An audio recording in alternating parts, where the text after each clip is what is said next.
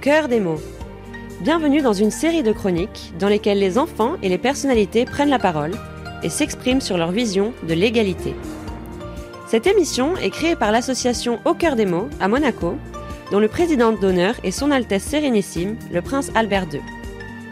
L'association organise un concours d'écriture francophone au sein d'écoles dans le monde entier, autour du thème de la non-discrimination. L'objectif? Éduquer pour faire évoluer les mentalités. Bonjour, je m'appelle Sophia et maintenant je vais vous lire Rêve d'enfant. Ce sont des mots solitaires, des mots vulgaires. C'est une voix, puis deux, puis trois. Les femmes sont aussi nombreuses que les hommes. Parfois, on ne les voit pas comme des personnes. Leur corps différent, mais à l'intérieur, elles ressentent. Elles sont humaines. Elles doivent protester sur le sexisme.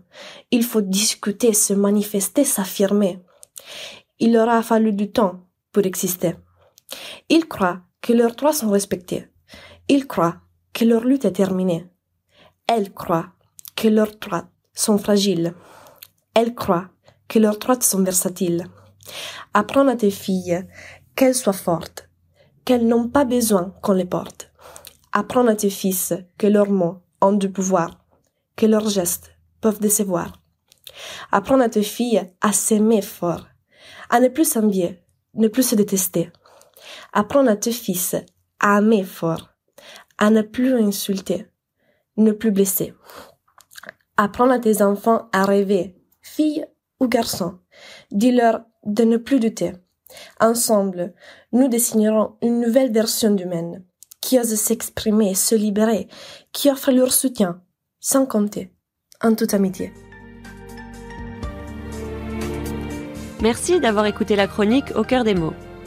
Retrouvez-nous pour le prochain épisode et entre-temps, rendez-vous sur notre compte Instagram Au cœur des mots, aux.coeurs.des.mots.